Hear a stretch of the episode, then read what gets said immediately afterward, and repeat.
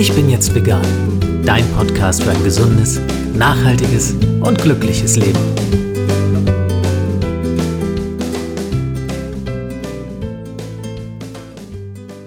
Hey und herzlich willkommen zum Ich bin jetzt vegan Podcast. Mein Name ist Jens Herrndorf und ich freue mich sehr, dass du auch in dieser Ausgabe wieder dabei bist. Meine heutige Gesprächspartnerin bezeichnet sich selbst als aufmüpfiges Krümelmonster und disziplinlose Socke. Sie backt auf cakeinvasion.de und kämpft auf wastelandrebel.com für ein möglichst plastik- und müllfreies Leben. Mittlerweile ist sie zudem erfolgreiche Buchautorin und hat auf Cosmo, dem ehemaligen Funkhaus Europa, eine eigene wöchentliche Radiosendung zum Thema Nachhaltigkeit. Unkompliziert und alltagstauglich sind ihre Tipps und lächerlich einfach ihre Rezepte, wie sie selbst sagt, da sie und ihr Mann Hanno nicht zu den Leuten gehören, die gerne viel Zeit mit dem Haushalt oder der Essenszubereitung verbringen. Umso mehr freue ich mich, dass sie heute ihre Zeit dem Ich bin jetzt vegan Podcast widmet. Herzlich willkommen, Shia Su. Hallo allerseits. Hallo Shia. Wir wischen dich in Kanada gerade, ne? Ja, in Kanada, neun Stunden Zeitverschiebung, kanadische Westküste. Yay. Das heißt, du bist gerade wach geworden. Äh, ich bin keine Frühaufsteherin, das heißt, ich bin gerade erst wach geworden. Okay, ich werde dich mit den ganz harten Fragen dann erst später konfrontieren und wir fangen einfach mal an, ein bisschen über dich und deine Aktivitäten zu quatschen. Überthema ist heute möglichst müllfreies Weihnachten im weitesten Sinne. Allerdings möchte ich an einem anderen Punkt ansetzen. Du bloggst ja nicht nur über Müllfreiheit bzw. Zero Waste, sondern hast schon seit einiger Zeit einen Blog namens Cake Invasion auf dem du dich ganz dem veganen Backen widmest. Und da wir ein veganen Podcast sind, wollte ich natürlich erstmal wissen, was hat dich zum veganen Backen bewogen? Weil, wenn ich das richtig verstanden habe, warst du zu Anfang gar nicht so eine Liebhaberin von Backen beziehungsweise selbst Backwaren. Ne? Ähm, nee, also bei mir kam das wirklich auch zufällig. Ich habe den, äh, ich habe irgendwann mit Backen angefangen, hat mir Spaß gemacht. Ich war Anfängerin, habe so viele Fehler gemacht, habe jedes Fettnäpfchen noch mitgenommen und ähm, dann habe ich den Blog angefangen, um meine Rezepte zu sammeln, weil ich immer wieder gefragt wurde nach meinen Rezepten und ich einfach keine Lust mehr hatte, die immer aufzuschreiben. dann konnte ich einfach einen Link dann immer schicken ähm, ich war da auch noch nicht vegan, also ich war da noch nicht mal vegetarisch, als ich angefangen hatte. Und meine Leser haben mir geholfen, vegan zu werden. Ach cool, was war denn da der Anstoß? Ähm, der Anstoß war eigentlich, äh, ich meinte, der klimafreundliche Tag bei uns in der Mensa damals. Und ähm, da gab es halt einen Tag lang nur veganes Essen und da gab es auch einen Stand, wo ähm, so ausgedruckte Rezepte waren, die man sich mitnehmen konnte. Und ich habe mir da so einige mit genommen, habe die nachgebacken und einige haben gut funktioniert, ein paar anderen, äh, die haben gar nicht funktioniert. Und ich habe alles geteilt auf meinem Blog und mich eben auch gefragt, warum ging das nicht? Und dann haben ganz viele liebe Leser und Leserinnen gesagt, ja, das kann auch nicht gehen, weil du hast so und so und da und da und diesen Schritt nicht beachtet. Und ähm, bei Sahne und so vegan, guck mal dort und dort, die Marke ist gut, ähm, das probier mal lieber nicht. Und so ähm, bin ich dazu gekommen, ganz viel herum zu experimentieren und die Sachen haben einfach saugeil geschmeckt, muss ich auch einfach sagen. Da hatte ich dann keinen Bock, noch zurückzugehen. Ich war damals trotzdem noch nicht vegetarisch, aber ich habe gedacht, so beim Backen, jetzt weiß ich, wie das gut geht. Da behalte ich das bei. Ähm, es gibt kein Grund, das nicht zu machen. Und wieso sollte man diesen ganzen Schaden anrichten? Und so kam bei mir langsam Schritt für Schritt das Umdenken, dass ich dann auch äh, hinterher bei der Ernährung angefangen habe, außerhalb von Kuchen. zu sagen, okay, ich probiere das mal. Ähm, habe dann so eine 30-Tage-Challenge gemacht und äh, war nach den 30 Tagen total überrascht. Mir hat nichts gefehlt. Ich war super glücklich und ähm, ich hatte nicht mal diesen Klotz nach dem Mittagessen im Magen, hatte nicht mal dieses Koma danach. Habe gedacht, Mensch, das ist eigentlich total geil. Wofür richte ich eigentlich diesen ganzen Schaden an? Für nichts und wieder nichts. Und dann hat dich das am Ende zu einer komplett veganen Lebensweise bewogen.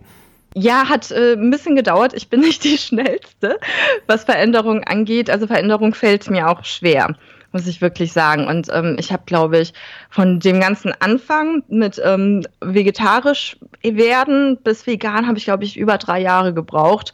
Immer mal ein bisschen mehr und mehr und hier das noch, da das noch. Und ähm, ich habe einfach meine Zeit gebraucht. Ich finde das total toll, weil man hat immer so das Gefühl, es gibt da, also das, das wäre wie so ein binäres System. Es gibt null oder eins oder schwarz oder mhm. weiß, ne, vegan oder nicht vegan. Und da gibt es ja auch ganz viele Zwischenstufen, wie man sich der ganzen Sache annähern kann. Also insofern finde ich das eine total tolle Geschichte. Und spannend ist auch, dass ich das noch nie gehört habe, dass jemand vom veganen Backen, also vom veganen Süßigkeiten, am Ende dann komplett zu einer veganen Lebensweise gekommen ist. Jetzt hast du selber gesagt, also du wolltest den ganzen Schaden nicht mehr anrichten, den man halt mit einer omnivoren oder vielleicht auch sogar ja mit einer vegetarischen Ernährung anrichtet und hast dich deswegen ganz bewusst für die vegane Lebensweise entschieden. Und es ist ja so, dass man damit schon gefühlt sehr viel beiträgt zu einem verantwortungsvolleren und einem nachhaltigeren Umgang mit unseren begrenzten Ressourcen.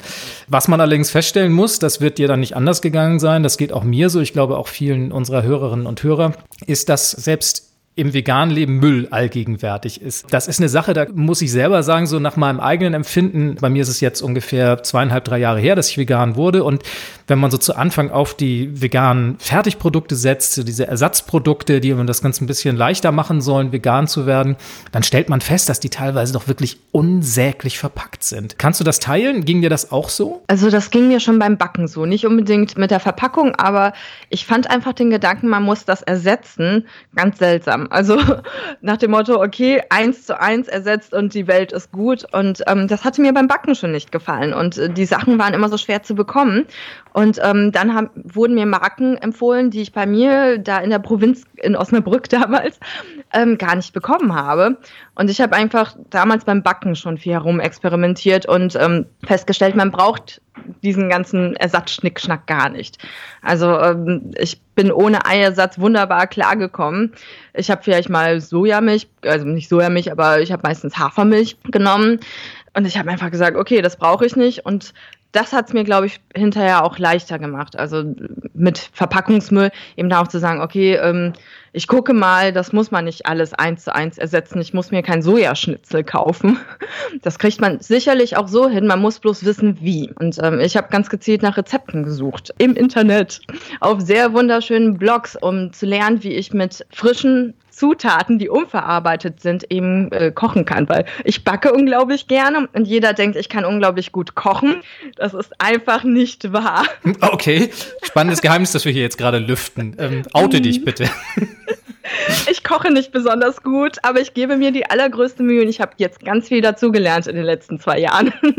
Bei mir ist es auch so, ich koche zwar gerne und glaube, es ist auch ganz okay, was ich koche, aber ich äh, bin lange nicht so weit, dass ich irgendwelche Rezepte entwickeln könnte und so. Ich bewundere das immer total. Also ich finde das sehr, sehr spannend, was Leute da für tolle Sachen kreieren und wo man sich auch wieder toll inspirieren lassen kann. Das heißt also, du bist dann auch weitestgehend ohne diese ganzen Fertig- und Ersatzprodukte ausgekommen. Genau. Also wie gesagt, das hat auch gedauert. Ich musste das auch lernen und ähm, vor allem, weil ich wirklich, was Kochen anging, so viele Fertigprodukte hatte, also auch viele Fertiggerichte immer.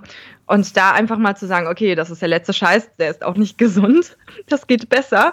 Das hat ein bisschen gedauert, weil ich Angst hatte, weil ich eben wusste, ich bin nicht so die beste Köchin. Und mein Mann auch nicht. Also bei uns ist immer so, wer kocht, du, nein, du. Das heißt, ihr hattet explizit Angst, euch schlecht zu ernähren oder Angst vor der Arbeit? Was, was hat euch da am meisten blockiert? Ähm, ich glaube, bei uns hat einfach blockiert äh, die Unsicherheit, wie man mit Zutaten umgeht, mit frischen Zutaten auch. Und ähm, die Unsicherheit, was womit zusammengeht.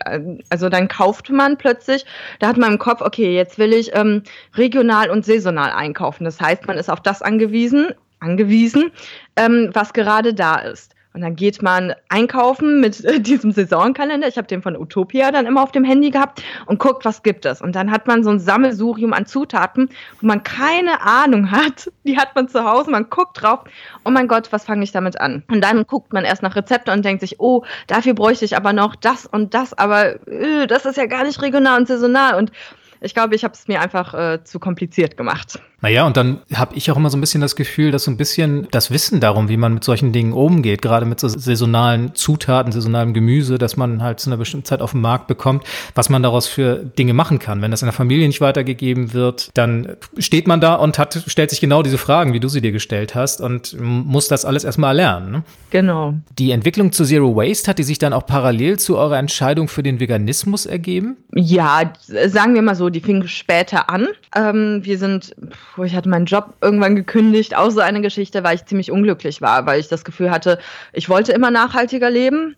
Aber äh, da fängt man so einen Job an, ist gestresst und vor allem hat man nicht mehr den Kopf dafür. Also ich hatte den auf jeden Fall nicht, nicht mehr den Kopf, nicht die Energie, ähm, irgendwie mein Leben in die Hand zu nehmen. Ich hatte das Gefühl, es fällt auseinander, weil ich anfange, ganz viele Fertigsachen zu kaufen. Also zum Beispiel äh, Salate in dieser Plastikschüssel habe ich mir auf dem Weg zur Arbeit gekauft und dann an meinem Arbeitsplatz gegessen. Und das fand ich nicht so schön. Das war nicht so das, wie ich mir das vorgestellt hatte. Ich wollte äh, ich, ich wollte, ich habe immer gesagt, ich wollte den realen Preis für die Dinge zahlen, wenn ich dann mal in echt Geld verdiene und einen echten Job habe. Und dann habe ich das nicht gemacht, weil ich einfach keinen Nerv hatte, mich darum zu kümmern. Ich, ich war also unglücklich, ich habe gekündigt, ich war da auch noch nicht ganz vegan, ich wäre es gerne gewesen. Das war alles in meinem Kopf ganz kompliziert. Und dann hatte ich den Kopf frei, dann sind wir umgezogen und ich habe gesagt, okay, jetzt möchte ich gerne. Und zack, sind wir, dann haben wir das letzte bisschen ähm, ge geschafft, sind gesprintet dem veganen Ziel äh, auf das vegane Ziel zu, was ganz schön war. Und ähm, da bin ich halt auch über die Idee von Zero Waste gestolpert. Eigentlich auch so eine Sache. Ich habe gedacht, boah, total geile Sache. Ich bewundere die Leute, die das so machen. Aber hm, das gibt's bei uns ja nicht in Deutschland. Es gibt keine. Damals gab es nur einen Unverpacktladen äh, den in Kiel und der in Berlin hatte noch nicht mal auf. Ich habe gesagt, ja, hm, sieben Stunden nach Kiel fahren, um einzukaufen, wird ja wohl auch nicht. Auch nicht so ökologisch. Habe gesagt, geht halt nicht. Hm, habe das eigentlich für mich wieder abgehakt, war aber ich hatte so viel Momentum. Ich war gerade richtig glücklich und aktiv und habe gesagt, ja, aber ähm, ja, Hanno, was meinst du, wollen wir nicht unseren Müll hier und da zumindest ein bisschen reduzieren? Der fand es auch ganz toll. Und äh, wir haben nur angefangen, hier und da ein bisschen und äh, festgestellt, jeder einzelne Schnitt, Schritt, der kann ganz, ganz einfach sein. Ich meine, gut, ich bin auch eine faule Socke, das heißt, ich suche auch immer nach der einfachsten Lösung, um mir dann Arbeit zu sparen. Und ähm, das war super das ging dann und dann ging immer mehr und mehr. Ich kam mit so vielen tollen Leuten im Bioläden und auf dem Markt ins Gespräch, die da mit mir zusammen überlegt haben, ja, stimmt, wie könnten wir das hier machen, um bei uns im Laden nochmal Müll zu reduzieren. Und der eine Bioladen hat Spende aufgestellt, hat eine Unverpackt-Ecke eingerichtet zum Beispiel. Also es sind ganz viele ganz tolle, inspirierende Sachen passiert. Und dann bin ich immer weiter reingerutscht, weil ich dann angefixt war und gedacht habe, ja, Moment, wie mache ich es damit? Das kriege ich auch noch in den Griff. Ja, cool, das setzt dann so eine Spirale in Gang. Ne? Und äh, ja. äh, was ich total spannend finde an diesem Zero-Waste-Gedanken, du bist dem ja auf eine ähnliche Art und Weise mit Vorteilen begegnet, wie man sie auch dem Veganismus gegenüber hat, dass man immer denkt, ja, das ist ungemein schwierig, das ist kompliziert, ja, kompliziert. möglicherweise auch teuer, man wird sich einschränken. Mhm. Was sind deine Erfahrungen im Nachhinein, wenn du da jetzt, sagen wir mal, die paar Jahre zurückblickst, dich selbst dann nochmal reflektierst, wie siehst du das heute? Äh, das ist ganz witzig. Ich werde immer gefragt, was ist so das Schwerste, womit kämpfst du? Und am schwersten war, mich selber zu überwinden. Und womit ich am meisten gekämpft habe, war mit mir selbst. Weil die einzelnen Sachen, wenn man das dann sich einmal damit auseinandersetzt, wirklich nicht schwer sind. Und das sind nur Gewohnheiten, die man ändern muss, die muss man einmal ändern, das ist vielleicht etwas aufwendig, man muss lernen. Das ist auch immer so ein Prozess, wo ähm, man ein bisschen drinsteckt. Aber ansonsten hat man danach andere neue Gewohnheiten und äh, die sind nicht aufwendiger und komplizierter als die davor. Man stellt sich das im Kopf bloß so groß vor, oh mein Gott, ich muss mein Leben ändern. so schlimm und am Ende ist es doch gar nicht. Das heißt, der Kampf war mit mir, mit meinem Kopf, mit ähm, meinen Vorurteilen wirklich.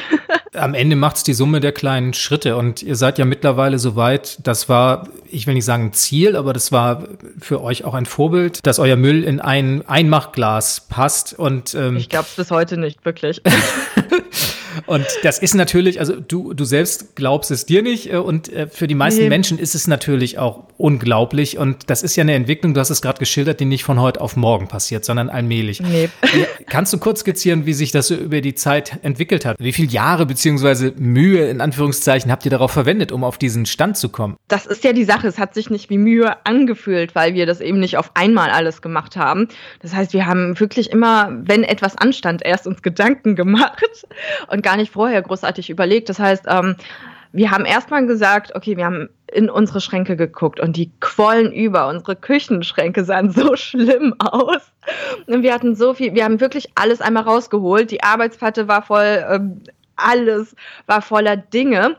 Und dann haben wir erstmal gesehen, wir haben ganz viel doppelt und dreifach und doppelt und dreifach angebrochen und haben gesagt, okay, ähm, bevor wir irgendwas machen, brauchen wir das erstmal auf. Also wir haben uns das alles aufgeschrieben und haben dann mit dieser Liste geguckt, was man im Internet gegoogelt, so wirklich die Zutaten einfach nur eingegeben und gesagt, okay, was können wir daraus kochen? Haben dann nur das nachgekauft, was wir gebraucht haben, um diese Sachen aufzubrauchen. Und das war über einen Monat ging das so. Wir hatten so viel Essen allein da und hatten auch hinterher noch ganz viele Vorräte. Aber über einen Monat haben wir fast nur davon gelebt. Und das war irgendwie ein ganz befreiendes Gefühl. Man braucht das mal auf und ähm, das wird nicht schlecht. Äh, das muss man dann nicht wegschmeißen, weil man vergessen hatte, dass man das im Küchenschrank hatte. Und dann erst mussten wir wieder Sachen einkaufen, haben gesagt, okay, frisches Obst und Gemüse. Oh Gott, wie machen wir das eigentlich? Und haben unsere Wäschenetze genommen, weißt du, wo, wo man Socken drin wäscht, damit die nicht verloren gehen. Mhm. Genau, und die haben wir einfach mitgenommen, haben gesagt, wir probieren das jetzt einfach mal, sind in den Rewe gegangen und haben äh, unser Obst und Gemüse da reingetan und haben gedacht, oh mein Gott, mal sehen, was die an der Kasse sagen.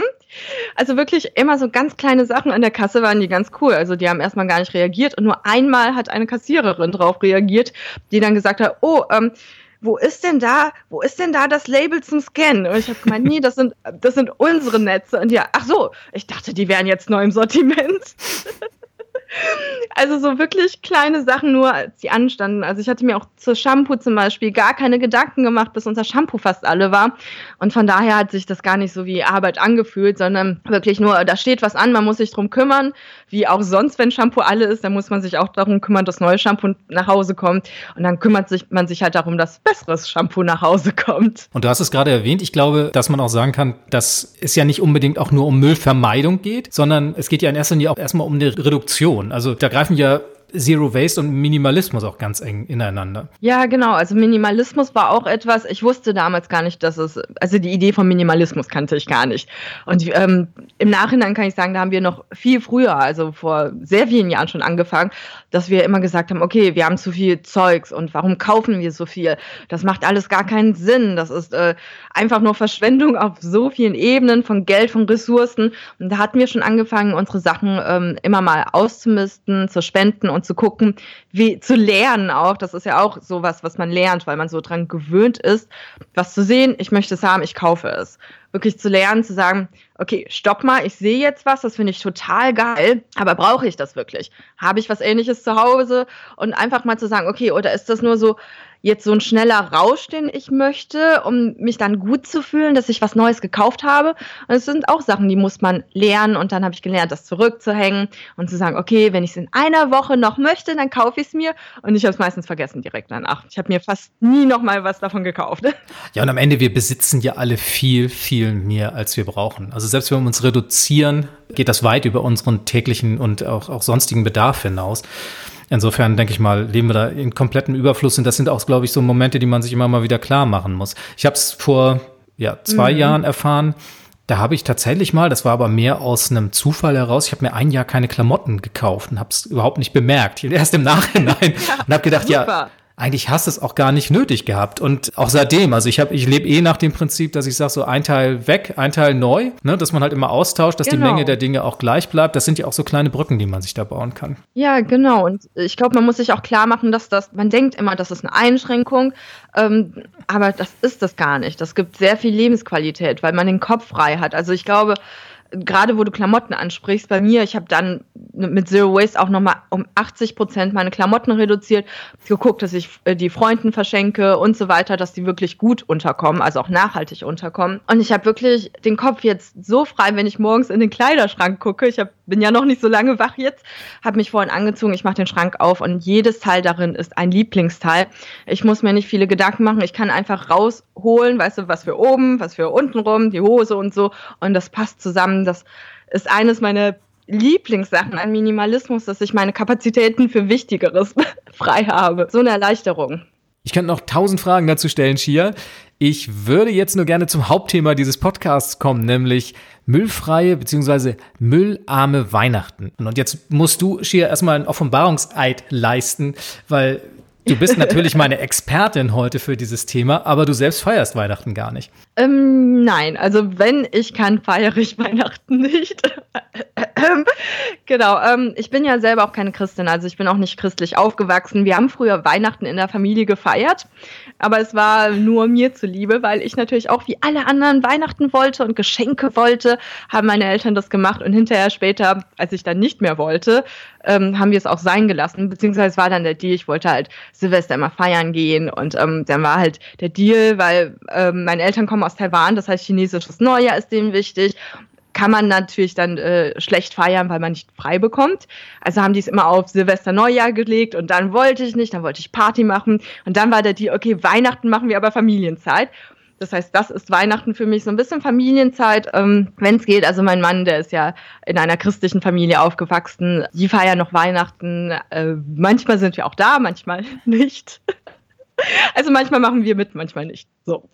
Okay, das heißt also, diese ganze Arie mit Geschenken, Tannenbaum und so weiter und so fort, das spielt jetzt in deinem Leben keine so große Rolle. Und wenn dann mal jemand auf dich zukommt und sagt, ich möchte dir trotzdem was schenken, wie gehst du damit um? Oh je, also ich, das mit den Geschenken, das mit den Geschenken, äh, das haben wir schon vor sehr vielen Jahren, vor zehn Jahren mindestens angefangen, weil ähm, gerade die Familie von meinem Mann, die, äh, die schenken einfach unglaublich gerne. Um, sie wollen dir was Gutes tun, was ich auch vollkommen verstehe. Und ähm, das war immer ein bisschen schwierig, weil das Verständnis auch war, wenn jemand dir was Gutes tun will, lass diese Person doch. Und jetzt dann mit Zero Waste und mit der ganzen Sache, also so seit ein paar Jahren sind wir dann noch mal stärker dabei. Wir haben immer schon gesagt, wir brauchen nichts, wir haben mehr als wir brauchen, bitte schenkt uns nicht. Aber da habe ich so nochmal das Ganze ein bisschen versucht, durch Trial and Error ein bisschen systematischer anzugehen und eben auch herausgefunden, was da ein bisschen besser funktioniert, weil nur zu sagen, ich möchte nichts haben, das funktioniert selten.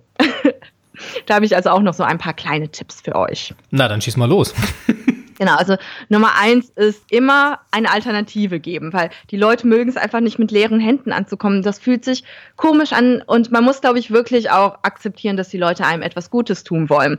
Also auch meine Mutter, wenn es um Geschenke geht, sie will mir einfach was Gutes tun. Und dann kann man sich überlegen, was gibt es denn Sachen, die die mir eine Freude bereiten, die aber vielleicht nicht so materialistisch sind. Und ich zum Beispiel, ich bin verfressen. Ich esse unglaublich gerne. Und deswegen wünsche ich mir einfach Sachen, die mit Essen zu tun haben. Also ich wünsche mir meistens, weil wir auch vegan sind und das nicht immer in der Familie so reibungslos läuft. Zum Teil, also sie bemühen sich, aber zum Teil ist es eben auch äh, fehlendes Wissen. Zum Beispiel Mayonnaise, dass da Ei drin ist oder so. Und dann sage ich, okay, dann wünsche ich mir, Mama zum Beispiel, dass du wirklich mal eine komplett vegane Mahlzeit kochst. Ähm, ich helfe dir da auch gerne damit. Oder ich wünsche mir, dass wir alle zusammen die ganze Familie groß essen gehen. also solche Sachen kann man immer wunderbar machen. Ich finde es auch schön, sich was zu wünschen, wo man zusammen Zeit verbringt. Also gerade äh, mit Kindern finde ich das, glaube ich, sehr schön, dass man da nicht immer materialistisches schenkt, sondern vielleicht auch, also wir kochen zusammen, wir backen zusammen, wir gehen zusammen irgendwo, machen wir einen Ausflug, ganz großes Abenteuer oder so. Das heißt, so Alternativen, die nicht unbedingt materialistisch sind. Das sind ganz schöne Sachen. Man kann aber nicht immer Zeit zusammen verbringen, wie wir jetzt. Wir sind in Kanada und ähm, da gibt es eben auch Sachen, die man schenken kann. Also jetzt meine Geschenketipps.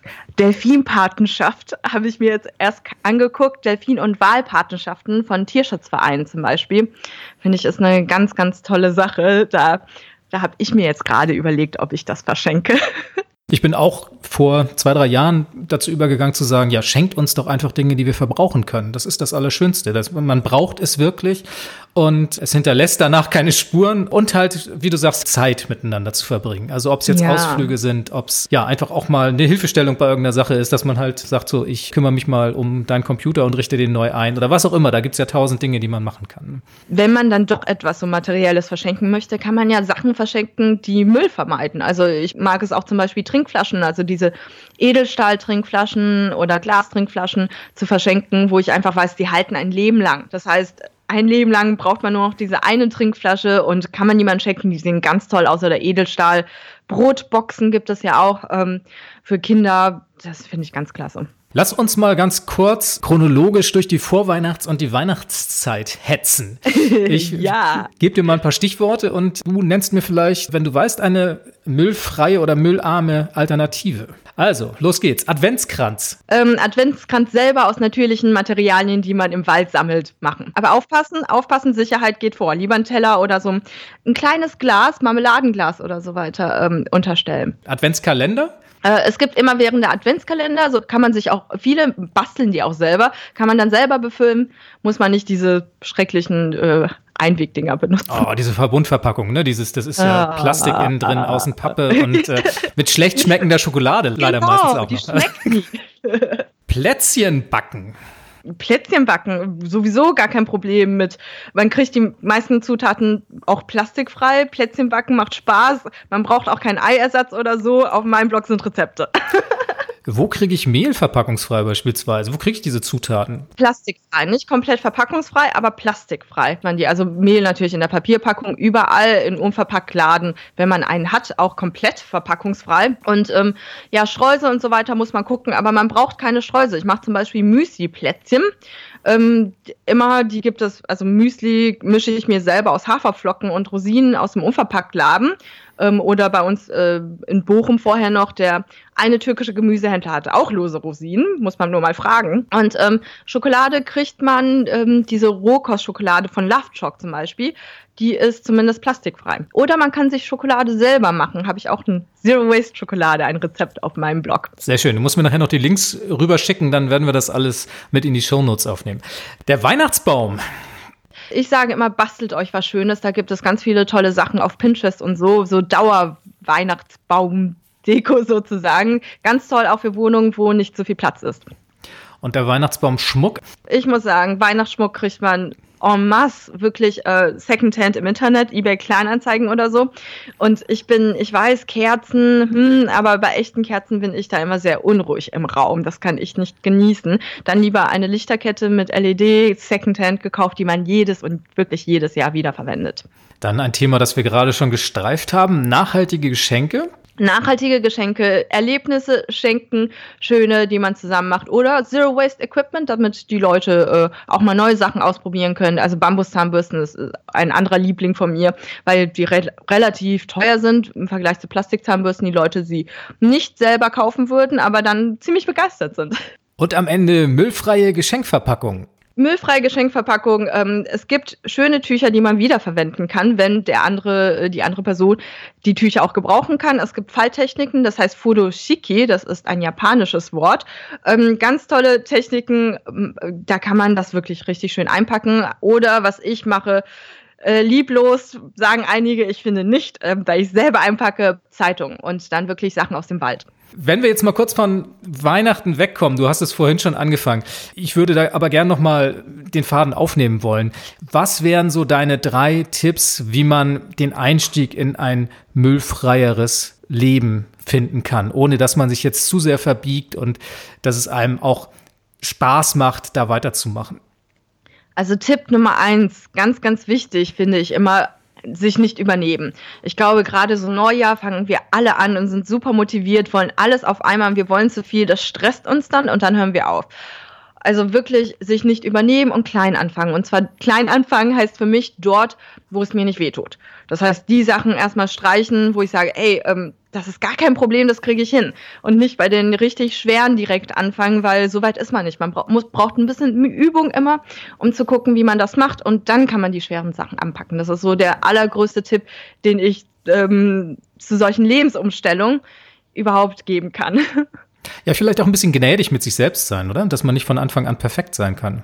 Ja, ich glaube, äh, das auch. Und nicht defizitorientiert denken heißt das für mich eben auch, weil viele Leute gucken immer auf das, wo es nicht klappt. Dann sagen, oh, ich möchte vegan sein, aber da hat es nicht geklappt und da hat es nicht geklappt. Nee, ähm, sich über alles, jede Kleinigkeit freuen, wo es geklappt hat. So war es bei mir, weil ich nicht diese hohen Ansprüche hatte.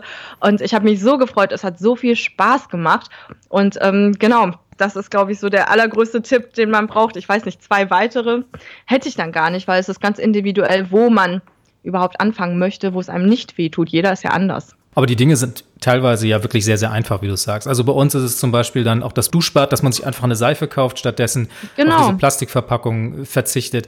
Es bedarf einfach nur so ein bisschen des Nachdenkens und so ein bisschen, ja, dass man sich aus seiner äh, Komfortzone begibt und einen anderen Blickwinkel auf die Dinge bekommt und mal hinterfragt, was man da eigentlich tagtäglich benutzt. Genau, man kann ja inzwischen wirklich im Internet, es gibt ja so viele Blogs dazu, kann man wirklich einmal zack nachgucken und oder googeln einfach statt diesen und jenen, statt Shampoo, was mache ich da? Und da, da, findet man alles. Ich habe ja auch ein Buch herausgebracht mit ähm, lächerlich einfachen Tipps, wie ich das wirklich gerne nenne, weil äh, sie sind lächerlich einfach. Ich habe zum Beispiel ein Deo-Rezept drin, ähm, das dauert eine Minute, weil man muss bloß abgekochtes Wasser, Natron und paar Tropfen ätherischen ätherische Öle da reintun, vermischen. Da hat man Deo, aluminiumfrei, funktioniert super. Man muss es nur wissen und man muss wissen, wo es welche Informationen gibt. Dein Buch hast du schon erwähnt, perfekte Überleitung. Was gibt es von dir demnächst zu erwarten? Gibt es ein neues Buch von dir? Hast du irgendwas in Planung in der Hinsicht? Ähm, erstmal kommt mein Buch auf Englisch in Nordamerika raus. Äh, da sind wir fast durch endlich. Glückwunsch. ja. Ähm, April kommt das erstmal auf Englisch raus und äh, auch komplett lokalisiert auf dem Markt hier äh, weil es hier ein bisschen anders funktioniert. Ähm, ansonsten weiß ich nicht, ich habe immer so viele Sachen und Ideen, die ich gerne machen würde, ähm, die ich erstmal ausprobieren muss. Ich hatte auch die Idee, ich mache einen YouTube-Channel, bis ich da festgestellt habe, oh mein Gott, ich bin so schlecht darin. Und ähm, jetzt habe ich zwar ein paar YouTube-Videos, das wollte ich aber wieder gerne ähm, wieder aufnehmen. Ich möchte das gerne, gerne lernen und mich überwinden, vor der Kamera zu sprechen. Das möchte ich machen. Ich hatte auch äh, im Sinn mal ein äh, einen schönen Newsletter zu machen. Ich bekomme immer ganz viel Newsletter. Ich bin so neidisch. Ich finde das so schön. Oder eben auch ein Podcast hatte ich mir auch schon mal überlegt, weil sprechen fällt mir leichter als vor der Kamera mit Gesicht und so, so, oh mein Gott, zu viele Sachen, die ich koordinieren muss. War auch noch so eine Idee, was ich alles davon mache, ähm, weiß ich immer nicht, weil ich muss immer ein bisschen testen, und dann, um dann festzustellen, kann ich das, bin ich gut da drin, wie viel Zeit brauche ich, um das zu lernen. genau. Wo kann man am besten auf dem Laufenden bleiben, um äh, zu erfahren, was aus all diesen Ideen wird? Ähm, am besten auf meinem Blog, das ist wasteandrebel.com. Das springt immer über auf Deutsch oder Englisch, je nachdem, was man so als Sprache auf dem Computer benutzt. Dann äh, natürlich eben auch mein Instagram-Account, da kann man mich immer ziemlich gut täglich bestalken bei allem. Chia, hast du noch irgendwas auf dem Herzen? Noch irgendwas, was du meinen Hörerinnen und Hörern gerne mitteilen möchtest? Genau, ich habe auch nur auf dem Herzen, dass ihr alle die Weihnachtszeit schön genießt, ein bisschen bewusst äh, mit den Ressourcen trotzdem umgeht, weil man lässt sich da immer so schnell hinreißen und einfach Spaß habt. Tolles Schlusswort. Ich danke dir für das tolle Gespräch und wünsche auch dir frohe Festtage. Danke euch allen auch. Das war eine weitere Folge des Ich bin jetzt vegan Podcasts. Alle Infos und Links dazu findest du unter www.ichbinjetztvegan.de slash podcast 012 für die zwölfte Episode. Und ich kann dir auch schon jetzt verraten, was dich in der Januarausgabe erwartet, denn da geht die grün-vegane Sprechstunde mit Lisa Albrecht und mir in eine weitere Runde. Also, wenn du eine Frage hast rund um ein grünes, veganes und nachhaltiges Leben, dann schick sie uns an podcast.ichbinjetztvegan.de oder poste sie als Facebook-Kommentar zum Artikel dieser Episode. Wir freuen uns darauf. Ich danke dir fürs Zuhören und sage Tschüss, bis zum nächsten Mal. Das war Ich bin jetzt vegan dein Podcast für ein gesundes, nachhaltiges und glückliches Leben. Wenn es dir gefallen hat, freue ich mich über deine Bewertung auf iTunes oder eine Mail an podcast@ichbinjetztvegan.de. Bis zum nächsten Mal.